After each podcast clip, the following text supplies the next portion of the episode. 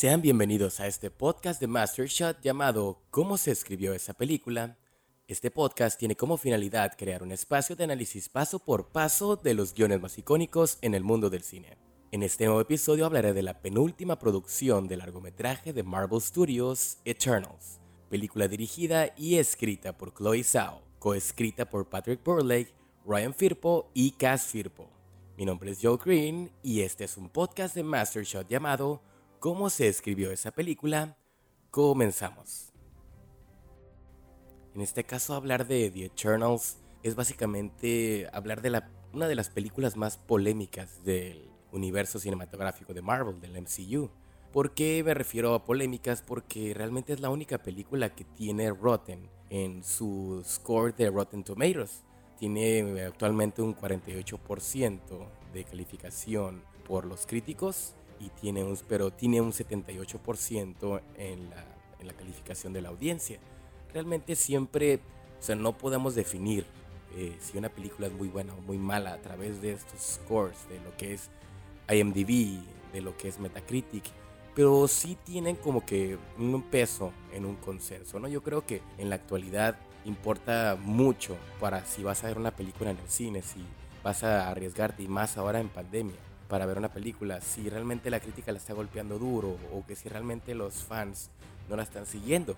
Entonces, es lo que más polarizó con esta película de, The Eternals es que realmente mm, se puede criticar que cambie un poco la fórmula, o sea, entre comillas, la fórmula de, del MCU de Marvel. Porque sí, de hecho, hasta muchos cineastas conocidos, Denis Villeneuve, Martin Scorsese, Francis Ford Coppola han criticado mucho a estas películas del MCU diciendo que son películas formulaicas. Y hay, y hay que ser sinceros, sí son películas formulaicas, pero no quiere decir que porque sea una fórmula quiere decir que sea mala. Entonces, el, sí hay un patrón de las películas de Marvel en cuanto a películas de origen, las team-up movie, lo que son las secuelas, o en cierto punto esta mezcla de películas de origen con team-up movie, como viene siendo el caso de Eternals. Entonces, ¿qué podemos esperar de esta película de Eternals? Eh, Eternals es dirigida por Chloe Zhao. Eh, hay que recordar que Chloe Zhao un año anterior a The Eternals, en el 2020, ganó como mejor directora el premio de la Academia, el premio del Oscar por su película de Nomadland. Entonces, esta directora, ¿qué podríamos esperar a la hora de que pueda tomar una superproducción como es una película de Marvel? Se hablaba mucho de que iba a ser una película de género, que iba a ser una película de western, que sinceramente tiene ciertos toques, hablando ya de análisis de fondo. Pero realmente, si nos vamos a la cuestión de análisis de tono, ahí es donde podría diferenciarse de las demás películas de Marvel, al igual de que es una película que tiene una duración de dos horas y media.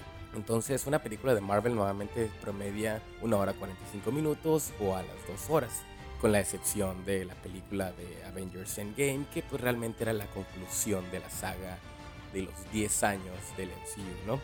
Pero en este episodio vamos a analizar más a fondo lo que es toda la, la fórmula de esta película de Eternals y qué tanto pudo variar de las demás películas del MCU. Pero sinceramente, el, más que nada lo que se criticó de esta película es el ritmo y el tono. ¿Por qué? Porque es una película que realmente maneja, digamos, unos conceptos que no son muy utilizados en el MCU maneja la cuestión de una cosmología totalmente diferente, influencias budistas, digamos que cambios culturales. Obviamente venían esas críticas sobre la inclusión social y estos detallitos, pero que sinceramente a mí no se me hacen un factor que influencien tanto en la audiencia como para realmente pues restarle puntos al, al final a esta película de, de los Eternals. Sí, yo puedo decir que sí, vamos a hablar de la cuestión de estructura. La película tiene estructura de los tres actos, pero donde varían en cuanto a este tiempo, cada acto o la cortina del segundo acto, ahí es donde realmente cambia la cosa, ¿no? Otro de los detalles es el hecho de que la película tal vez puede, puede proponer mucho con ciertos elementos, pero luego caen ciertos clichés del género, que ahí es donde realmente podría crear estos eye rolling moment, ¿no? Estos movimientos de como diciendo, ay, otra vez, otra vez con lo mismo. Entonces, vamos a ir poco a poco analizando en este episodio lo que pasa y cómo va ejecutándose la película de The Eternals con una idea muy básica de que hay que entender que esta película, pues por igual es una película al estilo de Avengers. Es una, como lo mencionaba, es una origin, una origin story, una historia de origen mezclada con una team up movie. O sea, básicamente es una película de equipo. Entonces, por ende, como no conocemos a los personajes, tenemos que mostrar su backstory y a la vez tenemos que ir conectando uno con uno para crear realmente un plot considerable, ¿no? Yo le recomiendo que al mirar esta película vemos que esta tiene una dinámica de manejar, por ejemplo, el plot en el tiempo presente y los flashbacks realmente crean el desarrollo del personaje y lo que es el backstory. No voy a entrar en detalles de que si realmente tenemos aquí muchas referencias de los cómics. Obviamente sabemos que estos personajes son creados, fueron creados por Jack Kirby. Pero aquí no es un podcast donde hablemos realmente sobre referencias de cómics. Y si son muy acertadas o adaptación o no. Eso realmente aquí vamos a juzgar lo que es realmente la película de The Eternals. Y lo que es ejecución cinematográfica. Y más que nada en lo que es el guion. Sin más que agregar, vamos a iniciar con el análisis cinematográfico del guion de Los Eternals. Como lo mencionaba, es una película que tiene una duración de 2 horas y 37 minutos, ya contando los créditos, porque hay que entender que esta película, así como casi todas las películas del universo de Marvel, tienen mid-credit scenes, o sea, escenas de, a mitad de créditos, y nuevamente otra escena al final de los créditos. Entonces ya contando toda esta duración nos da 2 horas y 37 minutos. La película entra desde cero con un intro, con un texto al estilo Blade Runner o estas películas clásicas donde estos intros de texto no se, no se consideraban de buena manera. ¿Por qué? Porque nos ponían, sí, un contexto, nos explicaban qué onda, qué era, cómo es la cosmovisión, cómo es la cosmología, cómo es el mundo, cómo es el universo. Pero siempre contar algo a través de texto, pues es una manera de exposición floja, ¿no? Entonces, sí entendemos que es muy poco tiempo para poder contarnos toda esta historia de lo que son los Eternals y cada uno de los personajes. Entonces, esta película lo que va a batallar y el reto que va a tener es realmente hacer una buena síntesis de toda esta información. Hay que entender que Chloe Zhao y compañía a la hora de escribir tuvieron que sintetizar tanta información en 2 horas 30 que es una, película promedio ahora en las salas de cine, pues para realmente poder mantener al espectador y que no se aburra, porque obviamente una película de tres horas en adelante, o ni se diga cuatro horas como el Snyder Cut, pues ya realmente es algo infumable, ¿no? Algo que realmente no se puede aguantar en una sala de cine. Y por igual, para las salas de cine, pues se puede pasar muchas más veces para recordar mucho más dinero y hay que recordar que estamos en tiempo de pandemia, ¿no? Lo curioso de esta película, y hablando de tiempos de pandemia, es que esta película apenas acaba de ser colocada en el menú o en el catálogo de Disney Plus y al parecer la gente hasta ahora la está mirando. No todos se han atrevido a salir de sus casas para ir al cine, porque esta película salió a inicios de, de, noviembre, pero al parecer pues la gente se esperó hasta tener Disney Plus, que acaba de salir hace unos días en enero, y la está mirando y la está criticando, ¿no? Pero bueno, regresamos al intro de estos Eternals, que nos explica en base a un texto cuál es la cosmología. ¿Y a qué me refiero con cosmología? ¿Cuál es el orden de las cosas? En ese caso nos hablan de lo que son los celestiales, o sea, los celestiales van a ser uno de los personajes principales que sí han tenido ciertas referencias en el universo de Marvel, el universo compartido, pero aquí, digamos, son pieza importante para contarnos la historia de los Eternos, ¿no? Estos celestiales son unos seres que básicamente son dioses creadores que crean y destruyen. Si vemos aquí las influencias de lo que es el mundo del budismo, de ciertas eh, culturas o ciertas, digamos, religiones que tienen estos eh, detalles de lo que le llaman las pralayas y mantaras, ¿no? Que son como el, el hecho de los ciclos de creación y los ciclos de destrucción, ¿no? Entonces, estos celestiales se manejan de esa manera, manipulando la energía del universo para crear otros universos. Bueno, más bien crear pues, sistemas solares y todo ese tipo de, de vida, ¿no? Entonces vamos a ver que va los temas de vida y la muerte van a ser muy importantes a lo largo de esta película de los Eternals.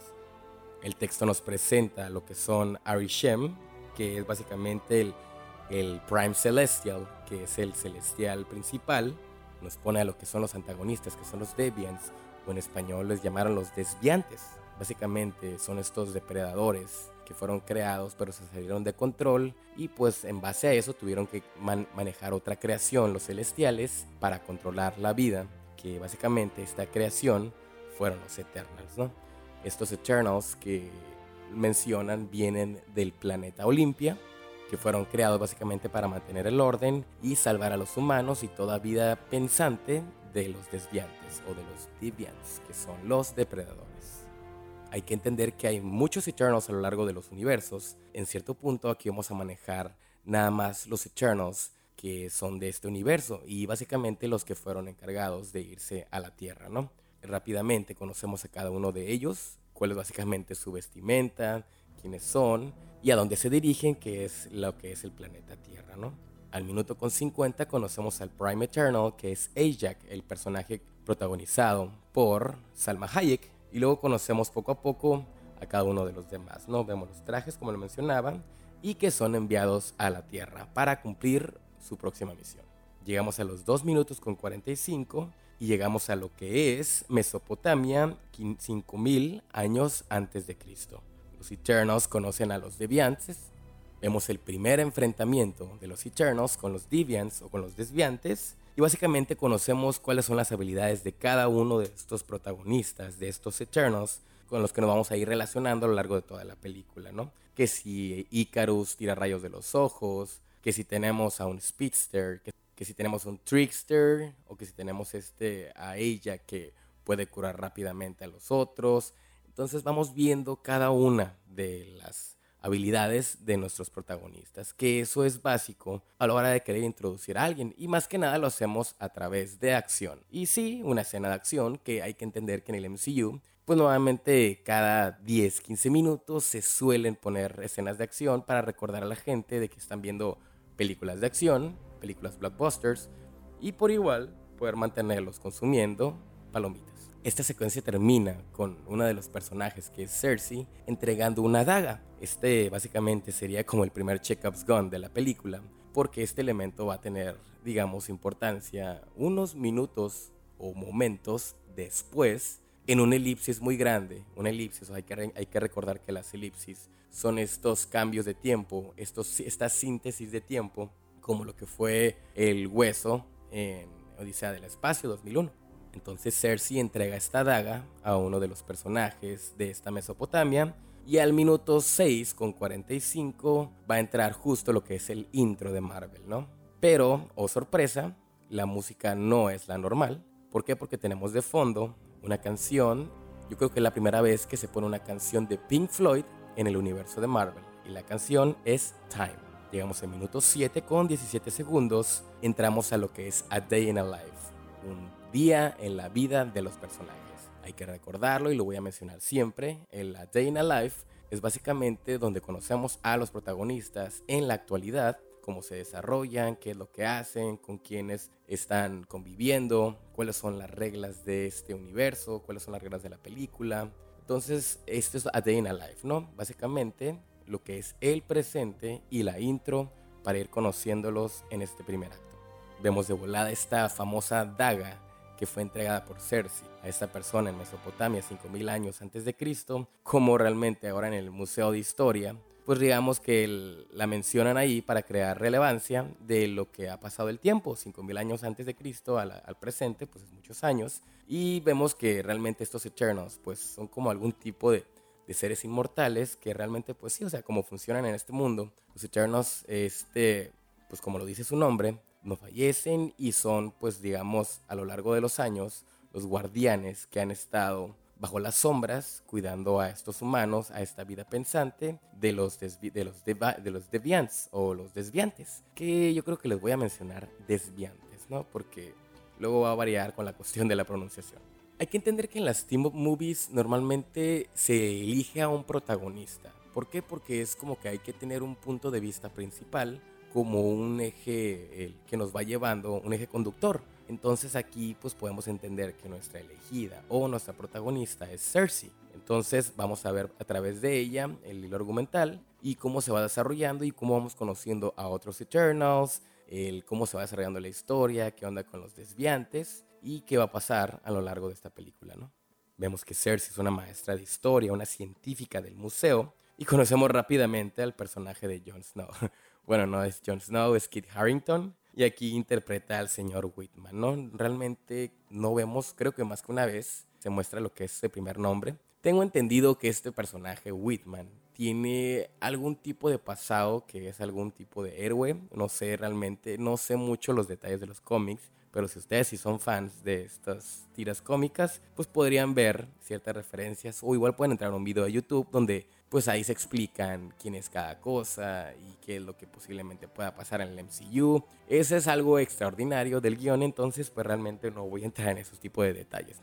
Rápidamente Cersei pues nos muestra como esta maestra o científica del museo, nos empieza a hablar sobre un tema muy importante a lo largo de la película, que son de los depredadores en un ecosistema. O sea, básicamente los depredadores son estas criaturas, lo mencionan aquí en la película, que sirven para mantener algún orden, pero realmente que no tienen un depredador mucho más grande que los pueda cazar. En este caso, pues eh, podemos hablar de los leones, de los lobos, de otras especies, pero pues obviamente aquí no va a hacer referencia a los depredadores que son los desviantes. O en este caso, pues los Eternals pues fueron los depredadores de los desviantes porque básicamente esa fue su misión. La misión de los Eternals fueron enviados a la Tierra para salvar a los humanos o toda vida pensante de los desviantes y básicamente terminar con ellos. Rápidamente hay un terremoto y vemos una de las habilidades de Cersei que es básicamente convertir un elemento en otro elemento. O sea, podemos ver aquí cómo convierte una piedra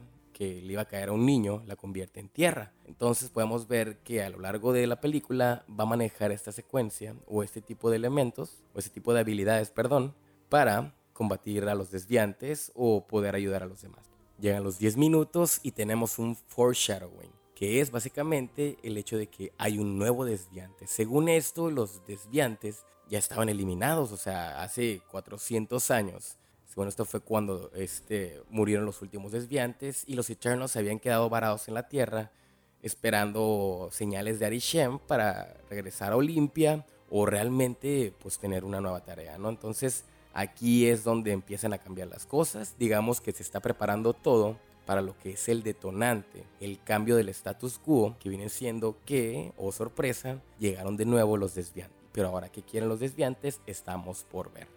Llega a los 12 minutos y entramos en una secuencia donde encontramos a Cersei junto con Sprite, otra de las, de las Eternals, y el personaje de Whitman, del señor Whitman, que es el personaje de Jon Snow, de Kit Harington, y básicamente son atacados por este famoso desviante.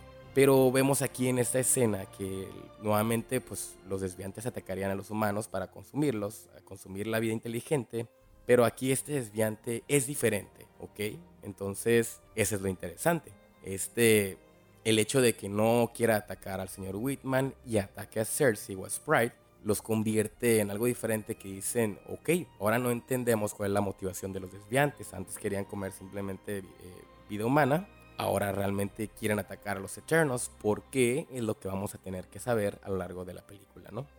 Una dinámica muy utilizada y digamos muy tramposa en lo que son las películas blockbuster viene siendo la dinámica del Deus Ex Machina. ¿Y qué es el Deus Ex Machina?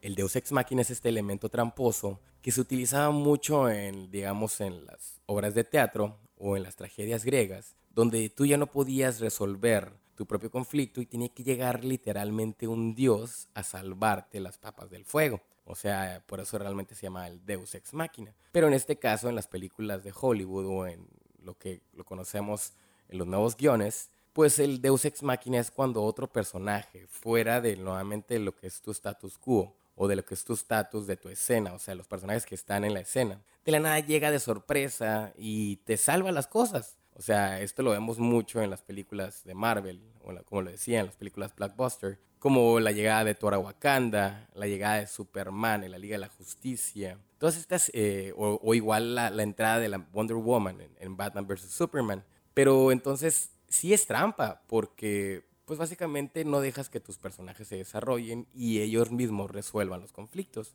Tiene que llegar alguien extraordinario para salvarlo, pero obviamente este elemento del Deus Ex Machina tiene un factor wow enorme. ¿Por qué? Porque se hace ver varas, hace que los personajes que lleguen entren como dando los guamazos y diciendo aquí yo soy el chilo. Y en este caso, pues digamos es utilizado para presentar a otro de los Eternals, pues que nos da a entender que es el Superman del universo de Marvel, que es Icaris, referencia a Icaros.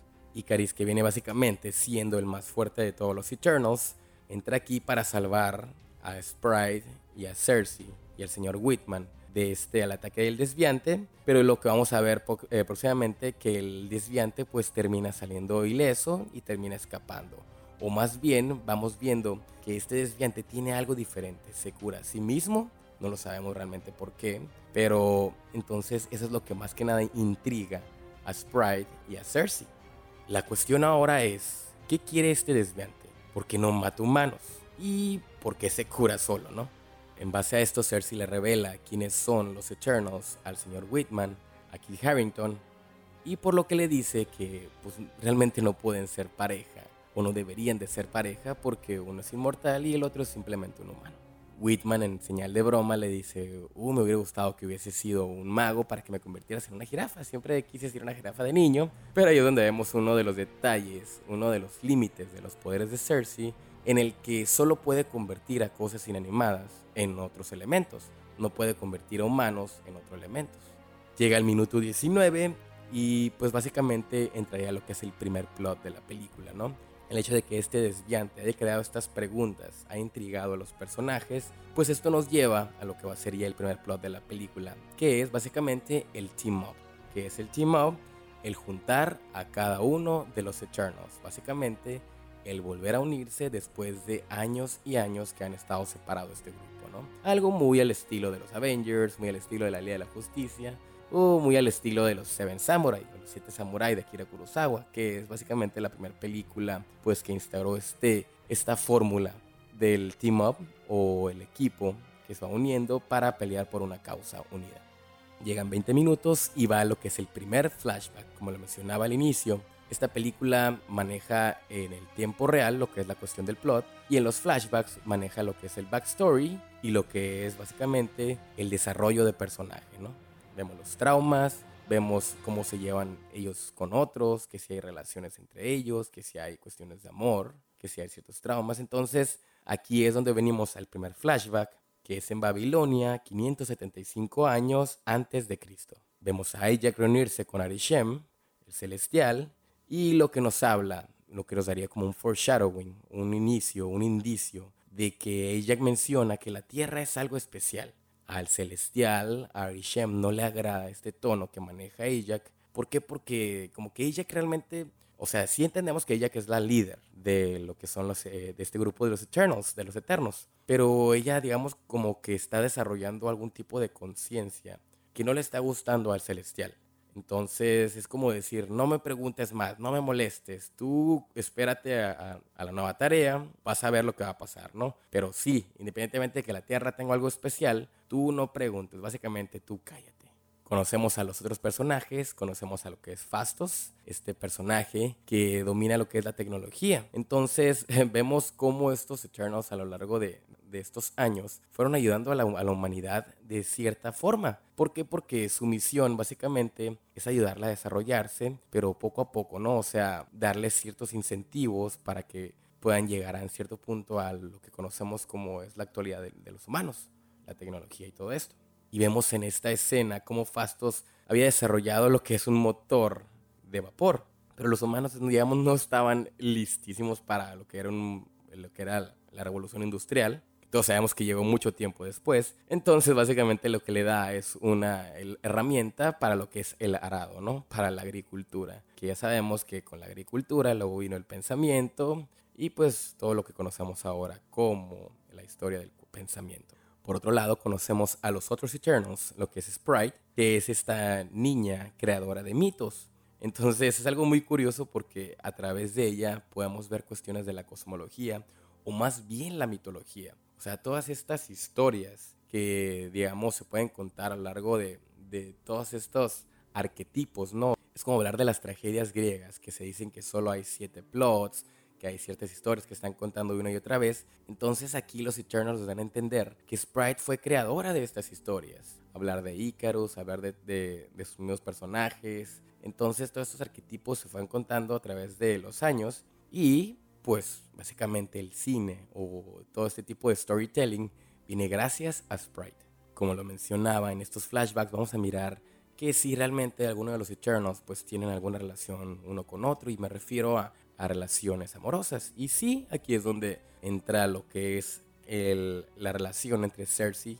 e Icaris. Y a los 30 minutos vamos a tener la primera escena de sexo en el universo cinematográfico de Marvel. Algo muy curioso con estas escenas de sexo, porque hace poco ciertos directores hablaron, más que nada en específico Pedro Almodóvar, mencionando en un artículo que los superhéroes en la actualidad están castrados. O sea, ¿ya qué me refiero o a qué se refiere Pedro Almodóvar con castrados? Sí, o sea que muestra sus cuerpos, que sus musculaturas, que si es muy sex appeal, que si la mujer es muy curvilínea, pero nunca miramos escenas de sexo, nunca los miramos a ellos vulnerables. Entonces, básicamente dicen los tienes como si estuvieran castrados, o sea, nunca desarrollan una sexualidad o realmente nunca se tocan esos tipos de temas. O sea, si hay películas de superhéroes, como películas de Watchmen, que tienen escenas memorables en la cuestión de sexo, o incluso eh, Batman vs. Superman, que tiene un indicio de una relación que hay entre Clark y Lois Lane en una bañera, en un, jacuzzi. Pero sí, en el universo de Marvel, pues es muy raro, porque por la cuestión del tono. Entonces, desde aquí podremos ver ese tipo de detallitos, como Chloe Zhao cambia lo que son la fórmula de Marvel, de Marvel y poner la primera escena de sexo pues que no se ve, no es tan explícita, pero sí podemos ver que es la primera escena de sexo en el MCU. Podríamos decir que como fórmula, nuevamente, como lo mencionaba Sidefield, en su paradigma, las películas se dividen en, en tiempos. Por así decirlo, el primer acto dura 30 minutos, el segundo acto dura 60 minutos y el tercer acto dura otros 30 minutos. Entonces aquí esta película es tan formulaica en ese sentido que justo a los 30 minutos hay un cambio de acto. Llegamos al segundo acto, lo que sería un nuevo mundo. Y cómo presenciamos este nuevo mundo, que donde vemos como que esta, este casamiento, esta boda este, simbólica de Cersei y Caris. Y justo unos minutos después regresamos al presente para encontrarnos a estos Eternals, a lo que es Cersei, Sprite y Icaris, llegar a visitar eh, en South Dakota, en Dakota del Sur, donde se supone que encontraríamos a Ajax, pero, oh sorpresa, Ajax está muerta. Hay que recordar que Cersei, pues básicamente sería nuestra protagonista, y al acercarse a lo que es Ajax, que era el líder de los Eternals, sale una esfera de lo que es el interior de, de Ajax y lo que se transporta al interior de Cersei, indicándonos que es la nueva líder de los Eternals, ¿ok? Ya cambió el status quo, ya vimos la cuestión del, de este, del conflicto, qué onda con los desviantes, cuál es el foreshadowing que tiene que ver el planeta Tierra, y vemos ahora que Cersei pues es la nueva líder y obviamente esto va a crear algún conflicto con Icaris porque pues Icaris siempre quiso ser el líder después de Ajax. Entonces, en resumen, Cersei es la nueva Prime Eternal.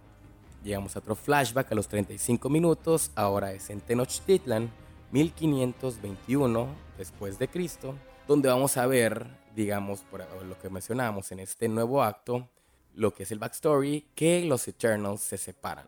¿Y a qué me refiero con se separan? Aquí conocemos las habilidades de, por ejemplo, el personaje de Tina, que es interpretado por Angelina Jolie, que muestra lo que tiene su trauma, o sea, este famoso trauma que le llaman el Mahueri, es básicamente, bueno, no realmente se menciona de esta forma, ¿no? Pero es una cuestión que tiene que ver con el olvido. Todavía no se revela cómo es la dinámica esto del, del olvido, qué tiene que ver con los Eternals, pero se dice que aquí básicamente es una disociación de las memorias, por lo cual la personalidad, pues digamos, eh, se ve afectada. Entonces el personaje de Tina pues digamos que tiene trastornos de personalidad y realmente no sabe quién es, desconoce a las personas que están a su lado y los ataca. Por lo que vamos a ver a otro personaje muy unido a Tina, que es el personaje de Gilgamesh, que básicamente es el que se va a encargar de controlar a, de controlar a Tina y pues básicamente van a ser como que un tipo de pareja donde se, cuando se van a separar. El personaje de Ajax, del personaje de Salma Hayek, les menciona que ahora ya su tarea ya se cumplió. O sea, vemos que en este 1521 después de Cristo en Tenochtitlan vemos cómo ya los desviantes fueron eliminados. Entonces, pues ¿qué sigue? O sea, ¿cuál es la nueva tarea de los Eternals? Realmente no hay una tarea. Arishem los tiene, digamos, a la deriva. Y es donde ella, que la líder de los Eternals, les menciona encuentren su propio propósito. Find your own purpose.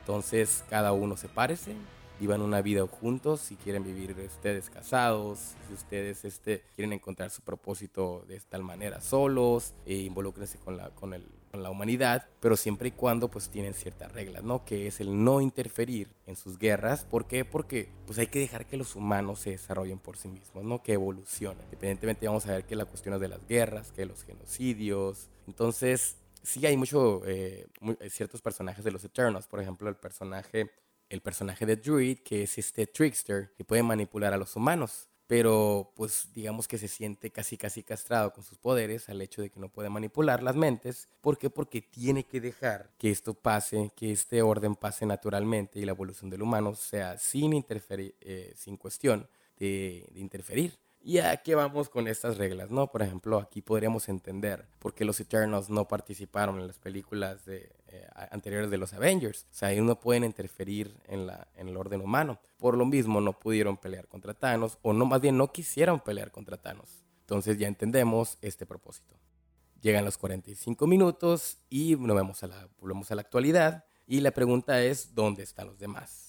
Entonces la dinámica, digamos, ya de este segundo acto es muy sencilla. O sea, como en el Team Up Movie es unir básicamente uno por uno. Entonces vamos a iniciar en lo que es en Bollywood con el personaje que es de Kingo. Y vamos a conocer a otro de los personajes que digamos el comic relief de la película, que viene siendo su asistente, que es Karun Patel, ¿no? Este asistente que está filmando para todo y consideraba que incluso Kingo era pues, un vampiro. ¿Por qué? Porque pues no, no, no envejece con el tiempo, ¿no? Entonces es algo muy curioso cómo vamos a ver estos elementos porque van a crear un documental sobre los Eternals y va a haber ciertas bromas relacionadas a las cámaras de video.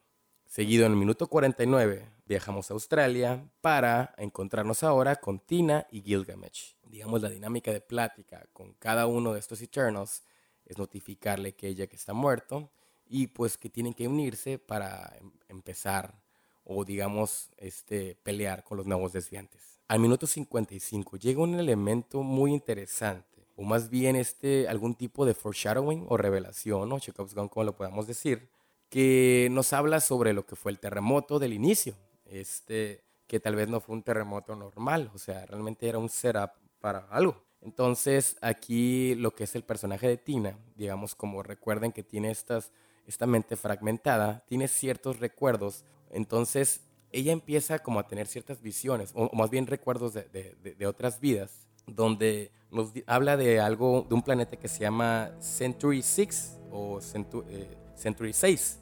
Según Tina, vivía en este planeta y este planeta empezó a tener este tipo de terremotos hasta que llegó básicamente a su destrucción.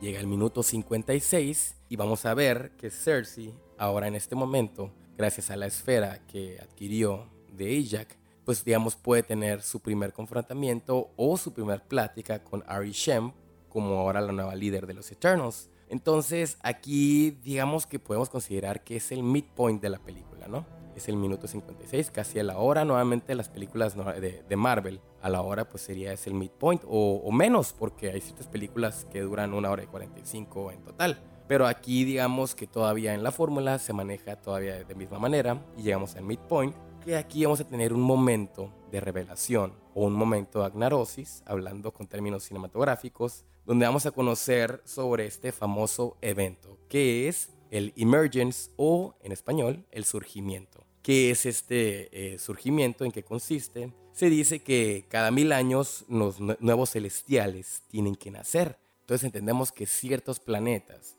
con el pasar de los años, este, desarrollan cierta energía para crear, a, darle vida, darle nacimiento a los nuevos celestiales. Entonces, el nuevo celestial, que tiene nombre como Tiamut, sería básicamente el celestial que nacería dentro de la Tierra, ¿no? Entonces, básicamente aquí, pues, sí podría decir como que, bueno, en lo personal, para mí este fue el bajón de lo que era el ritmo de la película. ¿Por qué? Porque nos habías manejado una película, digamos, más, más, más de género. Pero aquí esta revelación, pues digamos que cae de nuevo en el cliché de básicamente forzar a que el tercer acto pues sea un acto de la cuestión del fin del mundo, que ya sabemos que cuando son franquicias nuevamente esas películas en el tercer acto que tienes un tema del fin del mundo, pues sabemos que no va a pasar, que el mundo no se va a destruir y pues los buenos siempre van a ganar. Entonces, pues aquí digamos que es el primer cliché con el que batalla The Eternals, ¿no? Recapitulando, Arishem le menciona a Cersei quiénes son los Eternals, cuál es el backstory de los Eternals, que realmente solo son robots programados para, digamos, combatir a estos desviantes para que los humanos, pues digamos, puedan generar esta energía que con los años van a crear a los celestiales. Entonces, este es el plan. No existe Olimpia, no hay otro propósito. Simplemente tienen que cumplir con esa tarea y obviamente pues son destruidos, o sea, en, cada, en cada surgimiento, en cada emergence. Y es donde le menciona a Rishem que cada surgimiento los Eternals son destruidos, pero su memoria, digamos, es almacenada. Eh, básicamente estos celestiales estudian la memoria de los Eternals para ver las cuestiones culturales, cómo se desarrollaron, para poder entender más sobre la, vida en el, en el universo. Y en base a eso se les da, pues digamos, nueva vida a próximos robots que vienen siendo pues los nuevos Eternals, ¿no? Otra de las cosas que entendemos aquí es la cuestión de, los desviantes. Estos desviantes eran básicamente, tenían la misma misión de los Eternals, eh, pero fueron como que el, primer modelo. Estos depredadores que llegaron para acabar con, con los dinosaurios con el pasar de los tiempos, pero se salieron de control, evolucionaron y básicamente se convirtieron en los nuevos depredadores. Entonces evitaban estos desviantes que se creara la vida humana, la vida pensante, y así no podían, digamos, generar cierta energía para los, para los celestiales, por lo que se crearon los Eternals para eliminar a los desviantes que se habían salido de control.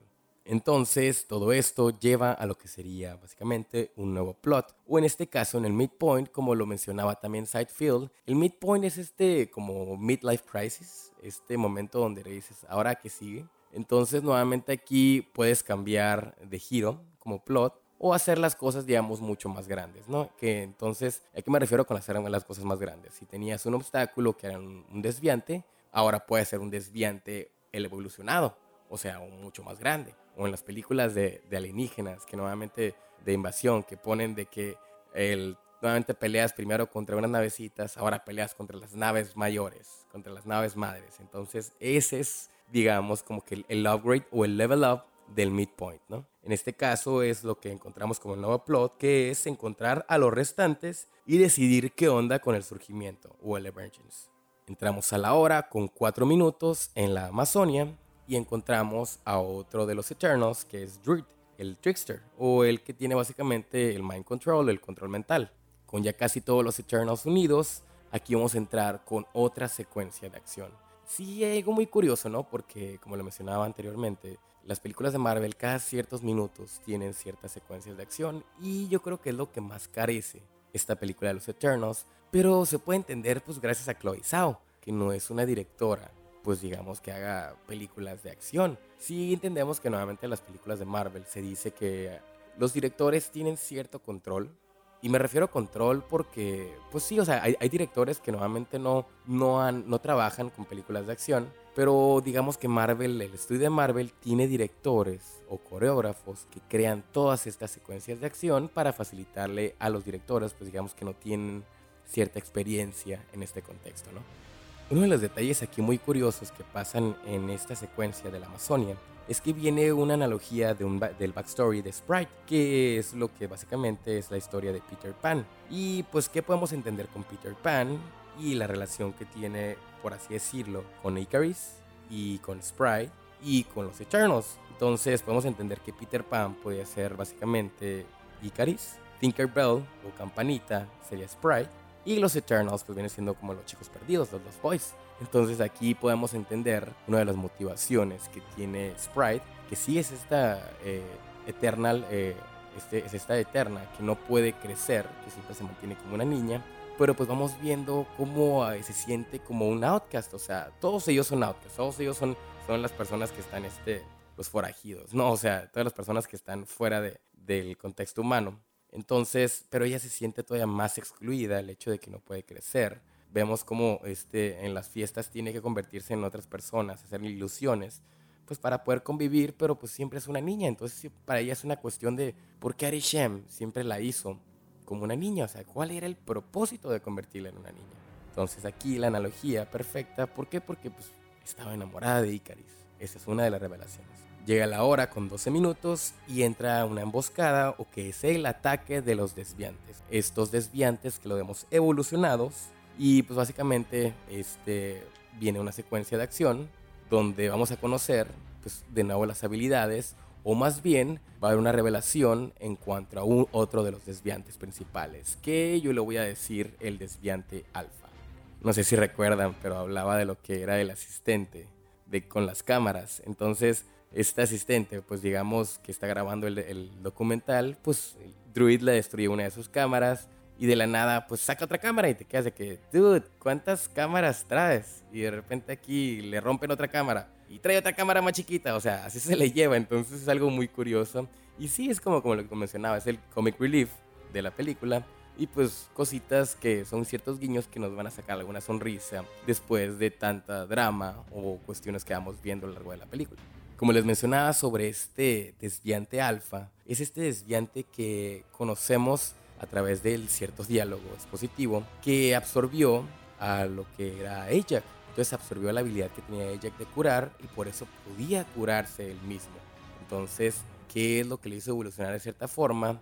Aún no lo sabemos. Pero aquí digamos que esta secuencia como conclusión o como consecuencia lleva a la muerte de Gilgamesh, que viene siendo pues uno de los Eternos más fuertes, que es absorbido así como si fuera, o sea, este desviante alfa es como un cell de Dragon Ball Z, ¿no? O sea, que va absorbiendo cada uno de los androides y va haciendo como que un nuevo nivel, ¿no? Entonces ahora absorbe lo que es el poder de Gilgamesh y aquí es donde vemos que pues pasa de ser como un monstruo que solo gruñe, que solo que no, que no digamos que no habla, ahora ser como un ser pensante, ¿no? O sea, de repente lo vemos así como que crear conciencia, algún tipo al estilo de, de Ultron, de las películas de, de Marvel con esta inteligencia artificial, pero aquí pues crea conciencia y ya lo vemos ya no ser como un ser de cuatro patas, sino como un ser de dos patas, que ahí es como una, un, guiño directo, ¿no? A decir como de la, evolución humana, pero en este caso la evolución de los desviantes. Y pues aquí como les mencionaba, lo consolidamos como el desviante alfa, el líder de todos los desviantes.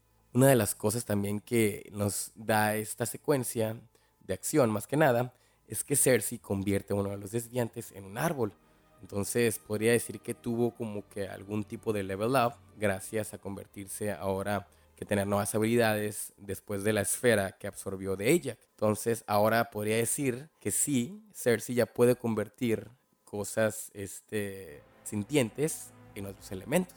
Digo, no creo que quiera convertir a Whitman en una jirafa. Entonces el desviante tiene conciencia y vemos aquí y entendemos de nuevo lo que va a ser su motivación, que es vengarse de los Eternals, porque así se puede vengar de Arishem. Llega la hora con 23 minutos, vemos el funeral de Gilgamesh, seguido a la hora con 24 minutos, que sería buscar al Eternal restante, que es Fastos. ¿Qué entendemos ahora de Fastos? Que, pues si, si recuerdan, es básicamente el Eternal que está vinculado con la cuestión de la tecnología, que es básicamente el científico. Pero hay una escena aquí que nos muestra en un flashback cómo él se retira, o sea, porque está cansado de lo que hizo la humanidad. Y pues más que nada el hecho de haberle dado pues cierta tecnología a los humanos, pues tuvo sus consecuencias, ¿no? En este caso vemos que está lamentándose después de la bomba atómica en Hiroshima o lo que quieran decirle, pero pues sí, básicamente es el hecho de que se siente culpable de haber hecho que los humanos crearan, utilizaran toda esta tecnología, todo este poder, todo este conocimiento en la cuestión de la destrucción. Por otro lado, pues podemos ver que Fastos eh, es la primera, se va a convertir en el primer personaje gay en el universo de Marvel, o más bien en la primera, en el que vamos a ver la primera pareja gay en el universo de Marvel, que aquí vemos que tiene un esposo y un niño adoptado. Y pues básicamente es el único de los Eternals que tuvo una familia. Pues sí entendemos que Cersei está intentando tener una relación, pero pues a fin de cuentas no, no se anima a dar ese paso que sí tuvo Fastos al retirarse. Entendemos ciertos guiños a historias, por ejemplo, hace unas escenas, no lo mencioné, pero hay cierto guiño a Alfred, que es el, básicamente el mayordomo de Batman, y ahora este, el hijo de Fastos le menciona a Icaris de que tú eres Superman, te vi en la televisión, en el ataque de Londres hace unos días, este, con tu capa tirando rayos de los ojos. Y ahí es donde entra la broma, o alguien que no puede ocultar Fastos, eh, cuáles son la identidad de lo que es Icaris. Y es donde la broma de Icaris que dice, no, yo no uso una capa, I don't wear a cape.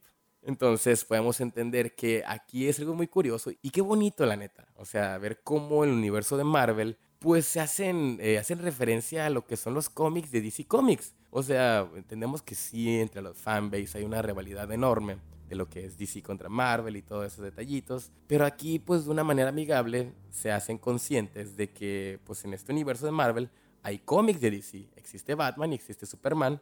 Y por igual vemos que en esta escena hay unos libros de Star Wars que por igual hacen que en el universo de Marvel ya Star Wars sea un canon, ¿no? O más bien existe el universo de Marvel.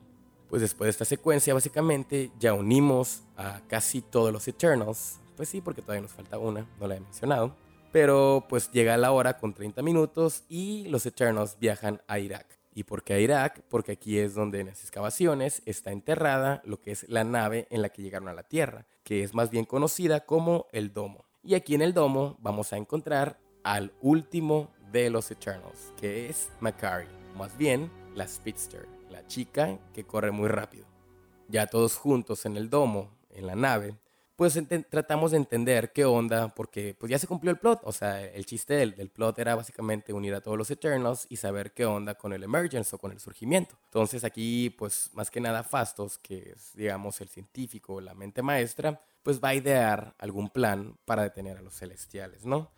Se habla de crear brazaletes de energía, de energía cósmica para absorber la energía del celestial y poder crear algo que le llama la Unimind o la Unimente que esta unimente pues serviría para poder dormir de nuevo o destruir en este caso al celestial e impedir el surgimiento e impedir básicamente el nacimiento de este Tiamut, que es el nuevo celestial. Llega la hora con 36 minutos y nos vamos a otro flashback que son 6 días antes. Aquí venimos casi casi preparando. Hay que recordar que después del segundo acto pues casi siempre viene este momento de agnarosis muy cantado, que aquí es donde lo vamos a presenciar 6 días antes, donde Icaris básicamente viaja a encontrar a Ajax y pues Ajax le menciona qué es lo que es, qué onda con el surgimiento, pues nos da a entender de que Icaris se enteró días antes de todos los demás y esto básicamente lo llevó a actuar en contra de Ajax. Y sí, básicamente Icaris este, le reveló a Ajax que los desviantes pues quedaron vivos, o sea,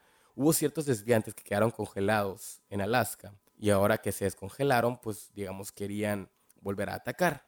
Entonces, ¿qué hace Icaris? Pues básicamente asesina a Ajax. O más bien se las entrega a los desviantes para que la maten. Y aquí vemos como realmente el, desviante alfa pues adquiere las habilidades de Ajax. Que básicamente el hecho de que se podía curar por sí sola, ¿no? Este sería el momento de agnarosis principal, pues donde nos revelan que pues Icaris no es bueno. Icaris no es el Superman, más bien es el Superman malo, pues que él sí va en contra del plan del surgimiento. Entonces llegamos a la hora con 45 minutos y básicamente se da el inicio del surgimiento. El celestial empieza a cobrar vida, empieza a destruir el planeta Tierra. Y aquí, por ejemplo, en estas películas, eh, o más bien en las películas de acción, entra un elemento muy conocido que le llamamos el ticking clock. O básicamente viene siendo pues esta cuenta regresiva que nos crea pues cierto, este, que nos crea cierto apuro en los personajes para poder cumplir algo nuevo, porque es un nuevo plot. Y pues básicamente pues este maneja pues más tensión en el espectador. Porque pues es como lo mencionaba este Alfred Hitchcock. La tensión o el suspenso se crea con el hecho de decirle a los, a los, a los espectadores que hay una bomba que está a punto de detonar abajo que está justo debajo del protagonista, pero el protagonista no lo sabe, entonces eso crea cierta tensión o crea el suspenso. Entonces aquí pues digamos que sí, sí, o sea, en el Ticking Clock los personajes se van enterando de, pues digamos que tienen esta bomba de tiempo, pero pues ahora sí que pues tienen que actuar de cierta manera rápida para poder evitar, en este caso, que sea el surgimiento o la destrucción de la Tierra gracias al nacimiento del nuevo celestial, Tiamut. Vemos por igual otro foreshadowing que es el hecho de que Tina quiere buscar al desviante alfa para vengar la muerte de Gilgamesh. Entonces, pues sí puede decir que, no sé, por cuestiones sensoriales, o ella está básicamente, o Druid le menciona que este desviante está en búsqueda de ella. Entonces, pues, ¿qué quiere? Pues quiere seguir matando a los otros eh, Eternals, pero Tina quiere vengar la muerte de Gilgamesh. Entonces, ¿cuál es el próximo obstáculo a vencer en este Chicken Clock? O sea, número uno es evitar el surgimiento. Número dos, el obstáculo es Icarus, que sería el nuevo antagonista. Y digamos el tercer obstáculo sería el próximo desviante alfa, pues que sería algo más personal para ti. Y justo aquí en este momento llegamos a lo que conocemos como la Darkest Hour, el momento más oscuro, el momento más bajo para los personajes, momento más grande en cuestión de desilusión. Llega la hora con 52 minutos y entramos en lo que sería el punto de no retorno. Nuestros personajes idean el nuevo plan para detener la Emergence, pero y básicamente pelear contra. Sería el confrontamiento contra Icaris y contra el desviante. Cersei habla sobre cómo convirtió a este desviante en un árbol y pues básicamente pues crea un foreshadowing de cosas que podemos ver, digamos, este, a futuro.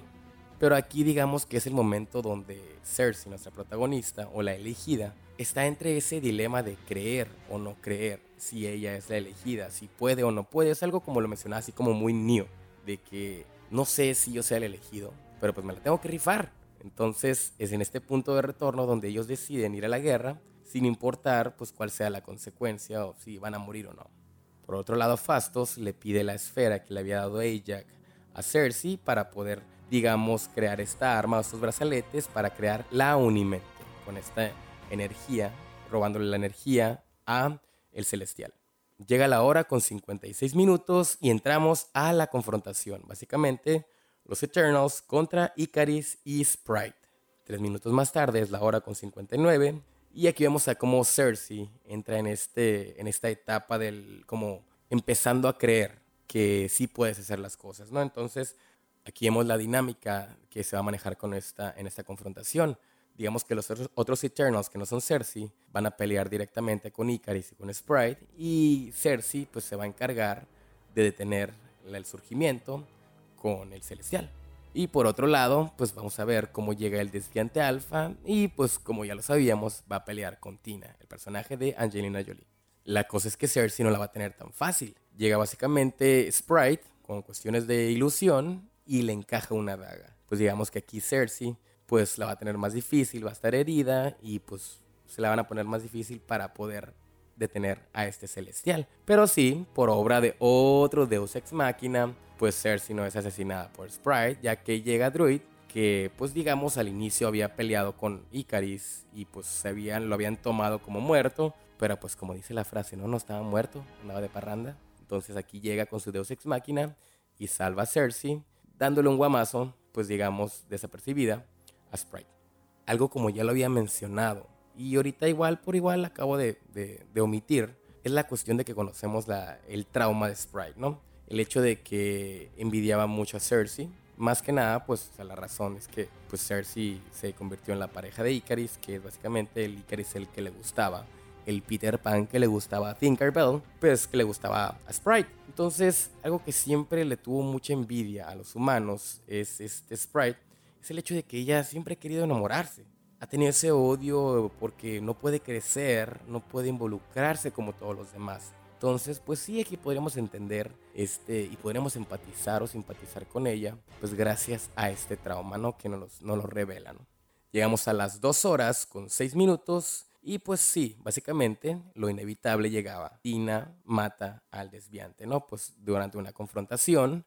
Eh, hay algo muy curioso, por ejemplo, este desviante, pues obviamente tiene ciertas habilidades o sea, como lo mencionaba, básicamente es un cel, o sea, el cel de Dragon Ball Z. ¿Por qué? Porque, pues, inmediatamente cuando absorbe a cada uno de los, de los Eternals, pues adquiere sus poderes. O sea, entonces vemos como Cell en Dragon Ball que tenía el Kamehameha, tenía los poderes de otros, que se absorbía esto, aprendía el otro. Entonces, pues sí, o sea, básicamente sería este Cell. Entonces, Tina, eh, pues tiene cierto, cierta venganza, cierta vendetta por haber matado a su personaje, a su pareja, que era Gilgamesh. Entonces aquí pues llega lo inevitable y pues sí, o sea, tal vez para muchos esta resolución de matar al desviante en algo muy personal fue como quitarle pues este ganas al personaje, como castrar a este desviante que digamos siempre nos habían pintado como el villano principal, pero pues obviamente el, villano principal ahora pues se convirtió en, en lo que es Icaris. Entonces pues el hecho de que Icaris se convirtió en el villano principal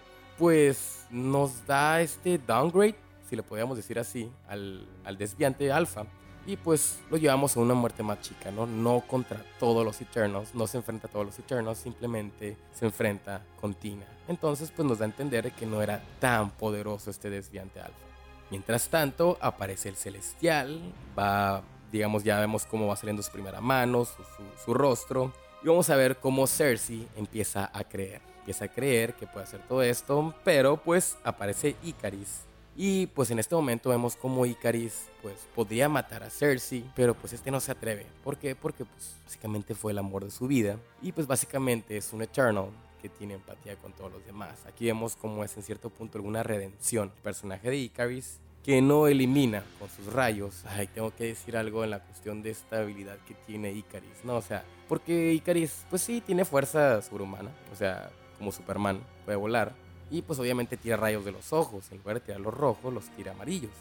O más bien dorados, como quieran decirle, ¿no? Pero yo, por ejemplo, yo en el, a, la, hora de mirar esta película en el cine, yo me sentí como, como Phil, el personaje este secundario, el maestro de Hércules en la película animada de Disney. Me sentí en el momento cuando, cuando Hércules estaba cortando cabezas a la hidra. Y Phil le dice, que no sabes otra cosa más que cortar cabezas. O sea, yo sí me sentía con Icaris, que no sabes otra cosa más que tirar rayos de los ojos, o sea, ingéniatelas, o sea, haz otra cosa, guamazos, o sea, ¿qué onda? O sea, entonces, pues, o sea, sí, sí, sí me creo como que cierto ruido. Pero pues a fin de cuentas a eso lo redujeron, a los guamazos, a Icaris. O sea, Icaris no es un personaje tan tridimensional, no es un personaje que tenga tanto tanto chiste, digamos, pues entonces lo dijeron al, personaje más fuerte, al personaje de los golpes, entonces, pues obviamente el Superman malo, al, principal antagonista, pues que tiene que ser el que da los, da los golpes más grandes. Entonces aquí vemos cómo está algún tipo de redención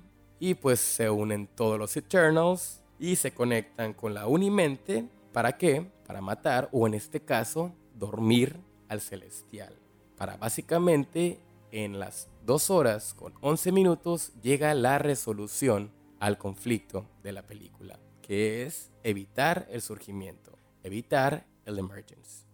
Casi todas las películas clásicas, pues como lo conocíamos, este, cuando hay una resolución, pues aquí terminaban las películas. Y hay que entender que aquí la película ya pasó de las dos horas. Y pues podríamos entender como que pues, si termina la resolución, termina el conflicto, pues ya podríamos terminar la película, pero pues hay que entender que en la fórmula de los superhéroes o en la actualidad con todos estos universos compartidos, los epílogos sirven para vender nuevos productos. ¿Y a qué me refiero a comprender nuevos productos? Con vender secuelas. Básicamente tu epílogo, o sea, el epílogo se considera como el aftermath, ¿no? o sea, el qué pasa después de solucionar los problemas, cómo quedó el mundo, cómo quedaron los personajes, cuáles son sus nuevas alianzas, este, que si tienen una pareja, que si tienen nuevos amigos, que si es un equipo ahora. O sea, todas esas cosas se decían en el epílogo. Pero en las team of movies, o, más bien en las películas de superhéroes, o en las películas de franquicias, pues crean un setup para las próximas películas, que vienen siendo las secuelas, o en este caso, preparar cuál sería la conexión con el universo de Marvel para las próximas películas, que en este caso la siguiente película iba a ser, bueno, más bien fue Spider-Man No Way Home. Entonces a las 2 horas con 15 minutos, como ya la mencionaba, llega el epílogo, y vemos aquí, por ejemplo, uno de los, otro de los detallitos principales de la película, que es que gracias a esta energía que juntó de la Unimente Cersei, pues le da un regalo a Sprite, que básicamente la convierte en humana gracias a de la Unimente. Entonces, siempre le dio lo que siempre quiso desear, convertirse en humano y poder crecer, poder enamorarse, poder tener todo lo que los demás siempre tuvieron y ella no. Llega una leyenda en pantalla de dos semanas después, two weeks later, y vemos a Druig, Makari y Tina, que básicamente ellos van a prepararse para viajar en, la, en el domo o en, su nave para encontrar a otros Eternals a lo largo del universo. Pues sí, para poder comunicar qué onda con los, con los Emergents, con los surgimientos y a ver cómo pueden trabajar ellos unidos, ¿no? Básicamente. Pues sí, es ir en contra de los planes de Arishem y de todos los celestiales. Por otro lado, Kingo se va a la ciudad con Sprite, se la lleva básicamente adoptándola y pues sí, Sprite va a tener una vida de lujo con el millonario que es básicamente Kingo. Y pues vemos por otro lado a Cersei. Bueno, hay que entender que, por ejemplo, Fastos se queda con su familia. O sea, él no se va a mover de la tierra y pues se queda con su pareja y con su hijo adoptado. Y Cersei, pues como ya lo habíamos mencionado, pues va a intentar tener algo con el señor Whitman, con Kit Harrington, con Jon Snow. Y aquí va a haber algún tipo de indicio de que el personaje de, de Kit Harrington pues tiene un backstory importante para algún tipo de secuela. No sé qué personaje sea. No me puse ahorita a ver en videos de YouTube que, eh, que sí que representa qué era su familia, que era el otro, que si es algún soldado, que si es algún caballero negro. No lo sé. Aquí sinceramente no, no, lo, no, no lo vi de esa manera para analizarlo.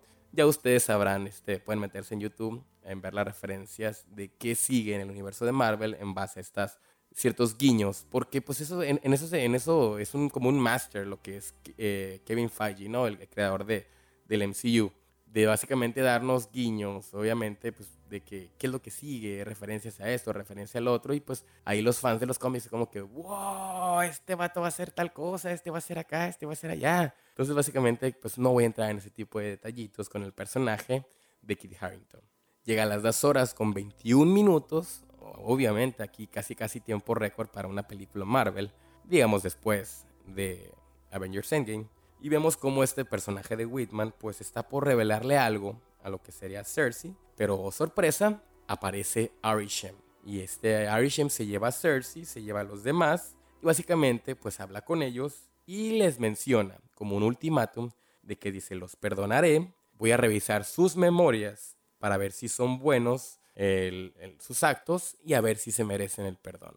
Volveré para juzgarlos, entonces esto es un veremos. No vemos aquí si, si Arishem regresa precisamente a Cersei a la tierra, esa es una incógnita, o más bien a dónde se los llevó, o si los tiene presos o algo, o antes de juzgarlos, todavía no sabemos qué onda, y pues básicamente pues eso nos deja como el cliffhanger, un gancho para la secuela, ¿no? Que sería la Eternals 2, o en este caso, pues no sé si se va a referenciar en otras películas del universo de Marvel. Llega a las 2 horas con 23 minutos y, colorín colorado, este cuento se ha acabado. Llega el final de la película con los créditos animados, pero pues como ya lo sabemos todos, nuevamente las películas de Marvel, justo cuando termina pues ya digamos en sí la película, pues luego sigue una mid-credit scene, ¿no? O sea, vemos todos estos créditos animados que nuevamente, por ejemplo, pues, en las películas clásicas los créditos animados iban al inicio de la película, pero pues ahora ya se acostumbra más que nada porque la cuestión de, de, este, de las sorpresas o de los mid-credit scene, pues ya se lleva al final. Y como lo mencionaba, llega la mid-credit scene, que vemos a estos Eternals viajando en el Dome, viajando en la nave, lo que es Mikari, Druid y Tina, y de la nada son visitados por lo que es el príncipe real del planeta Titán. Así es, el planeta que era de Thanos que básicamente este personaje es el hermano de Thanos, conocido como Star Fox del planeta Misterio. Que, oh sorpresa, todo mundo en la sala de cine empezó a gritar como loco. Bueno, yo no, yo sinceramente no esperaba qué onda, no sé de qué onda. Pero pues, oh sorpresa, este personaje es interpretado por Harry Styles. Así es, ese Harry Styles de One Direction.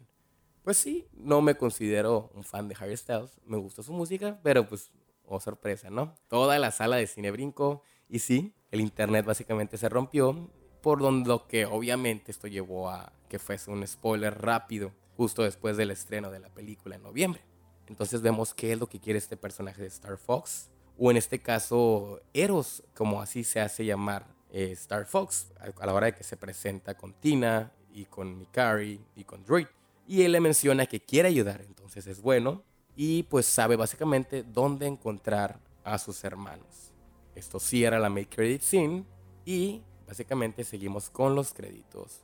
Pero después, oh sorpresa, ni tan sorpresa, hay una escena después de los créditos, escena post créditos, que es una escena que involucra al personaje de Kit Harrington, al señor Whitman. Vemos cómo piensa agarrar una espada, que esta espada tiene una leyenda referente a la cuestión de la muerte. Entonces esta espada como que tiene algún tipo de poder de atracción o algún tipo de poder místico. Y justo en el momento cuando digamos como que tiene este punto de no retorno el personaje de Whitman, porque dice, si la agarro va a valer gorro todo, pues o sea, ¿qué onda con esta espada? ¿Tiene algún poder? ¿Tiene qué onda? Entonces no sabemos cómo los mencionaba, no sé qué personaje va a ser, pero algo tiene que ver. Y justo en el momento que va a agarrar esta espada, aparece una voz preguntando, ¿está seguro que está listo para eso, señor Whitman? Y esa voz es de Mahershala Ali, quien es Mahershala Ali en lo que sería el universo de Marvel. Próximamente será Blade. los vampiros en el universo de Marvel. Y pues ahora sí, básicamente concluye la película de Eternals y concluyen sus dos escenas post créditos. Pues wow, sí, un episodio muy largo, gracias a una película pues digamos de una duración muy larga, pero pues básicamente sería el primer análisis de una película de superhéroes que hacemos en este podcast, no hay más que nada una película del universo cinematográfico de Marvel. Espero pues que haya quedado claro en esta cuestión de los elementos y pues como conclusión, ¿qué podríamos llegar a pensar de este análisis de los Eternals? Número uno, que pues tal vez no rompe mucho la fórmula de Marvel, porque digamos respeta las cuestiones del, de lo que es el arquetipo, más bien el paradigma de Sidefield, de los tiempos, pero digamos que por ejemplo se alarga en cuestiones de más y juega con ciertos este, clichés de lo que es el género.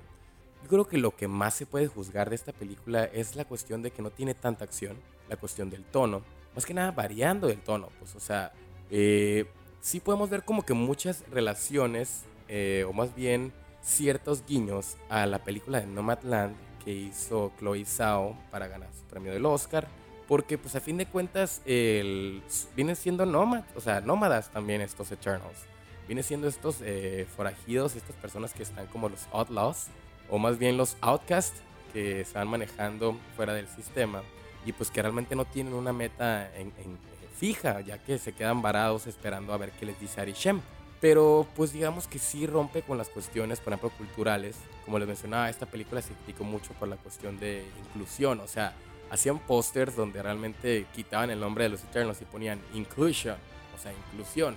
Porque pues que una oriental, una, o sea, una asiática, este, un africano, un, este, un árabe, entonces un hindú, entonces ese tipo de cosas pues digamos son extraordinarias, o sea, son extras y a mí sinceramente se me hace que no tienen nada que ver o no influyen en gustar o no gustar una película. O sea, bueno, una cosa son los gustos, otra cosa ya siendo objetivos en cuestión de juzgar elementos cinematográficos y en ese sentido pues no influye para nada incluso en ver esta digamos cosmología vemos esta mitología el pasar de los años cómo influencian los Eternals en la humanidad pues se me hace muy lógico la ejecución que, que manejó entonces ya viéndolo de esta manera porque sí, la primera vez que miré la película tal vez me quedé con ciertas dudas, pero ya volviéndola a mirar, ahorita la película en Disney Plus, pues sinceramente yo me cuestiono, o sea, ¿cuál es el problema que tiene la gente con esta película? O sea, sí no tiene tanta acción. Tal vez es muy poquito tiempo para presentar a tanto personaje. Tal vez la dinámica de los flashbacks pues no es tan buena porque pues sí, o sea, ciertos flashbacks tienden a, romper el, ritmo y pues en cierto punto nos llevan a aburrirnos o, o, en este caso a agarrar el celular o cualquier cosita así. Pues ahora si vamos a ver esta película en Disney Plus, pues le ponemos pausa, vamos al baño, hacemos todo tipo de cosas. Entonces ahí empieza a juzgarse la película. Pero oh sorpresa, pues desde que llegó a Disney Plus, el audience score, la calificación de la audiencia ha subido mucho más en Rotten Tomatoes. Pero pues entonces aún nos queda todavía esta, digamos, este polarización de la película y pues y pues ya queda en cierto punto en algo pues digamos más personal, ¿no? Sin más que agregar por ahora, podemos concluir que esta es una película o más bien la película que no está certificada Fresh, la única película que no está certificada Fresh del universo de Marvel, que sinceramente a mí no se me hace como que merezca esa calificación, ¿no? Pero pues ya ustedes juzgarán. Como ya lo saben, este audio estará arriba a través de Spotify y luego estará disponible en YouTube. Me dejan en comentarios. Me pueden contactar vía Instagram como JoeGreen30 para peticiones, tienen de análisis de películas o cualquier comentario que quieran agregar, ¿no? Sin más que agregar por ahora, yo me despido. Yo soy Joe Green y este es un podcast de Master Shot llamado ¿Cómo se escribió esa película? Hasta luego.